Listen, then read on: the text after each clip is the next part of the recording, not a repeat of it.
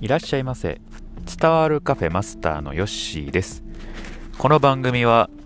読書で得た知識を実際にやってみてどうだったかを話す番組です。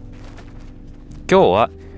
物を丁寧に扱うというお話です。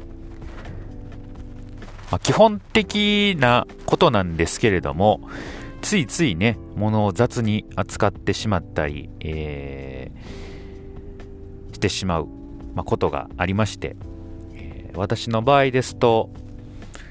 えー、お風呂に入るときに、まあ、自分の着替えとかをタオルとかをこうカゴに入れてね、えー、お風呂場の前に持っていくんですけれどもその時にねバッと、まあ、落とすようにね、えー、置いてしまうんですね。まあ、それをですね妻に注意されまして、えー、丁寧に下ろしなさいとえ言われました。はい。まあ、もちろん、まあ、その通りなんですけれども、えー、確かにね、えー、物は丁寧に扱わなあかんと。で、まあ僕の読んでた本の中にね、えー、物を丁寧に扱えない人は、えー、人も丁寧に扱うことができないと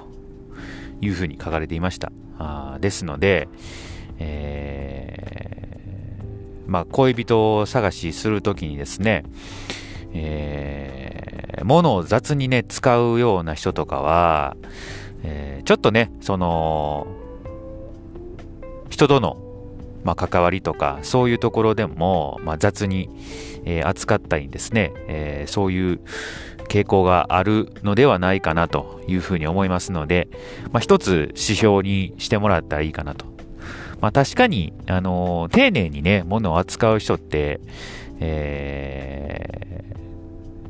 ー、なんかこう人付き合いもうまくしてそうなね、感じしますよね。えー、結構こう、何でもこう物に当たったりとか、えー、物をね、えー、捨てたりする人とかは、うん、ちょっとこう、疑いますよね。その、それだけでもね、人間性というかね、えー、そういうのを感じますので、まあ、あながち、間違ってはいないのかなという感じはしますね。まあ、そういう感じで、え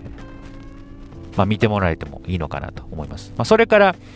えー、私はですね、まあ、そのカゴをですね、えー、しっかりと手で置くようにするようになりました。まあ、あと、あの、足でね、えー、いろいろね、こう、ちょっと手塞がってたら足で物をどかしたりとか、扉閉めたりとか、ついついやりがちなんですけれども、えー、これをね、えー、読んでからはですね、あ、そうや、足でやるのもね、ちょっとこう、あまり良くないなと思って、まあ、手でやるようにしてます。まあ、どうしてもね、あのー、まあ、子供を抱えてたりとか、荷物抱えてたりとか、えー、そういう時あると思うんです。そういう時は、まあ、足もね、有効活用して、えー、使うんですけれども、それ以外の時ですね、まあ、あの両手が空いてる時っていうのは、えー、できるだけ、まあ、そういう手を使って丁寧に、えー、ものとかあそういうものをね扱うようにする心がけております。え、ですのであなたもね、えちょっとそういうちょっとしたことなんですけれども、えー、一つ心がけてもらえたらですね、えー、人の印象も変わるだろうし自分のね心も少しね穏やかになるのかなというふうに思ったので、えー、まあ、よかったら実践してみてください。はいまあ、ちょっとずつね、そういう変化からいろいろ変わってくるのかなと思いますので、えー、よかったら試していただけたらと思います。はい。ということで、今日は、え物を丁寧に扱うというお話でした。では、またのご来店お待ちしております。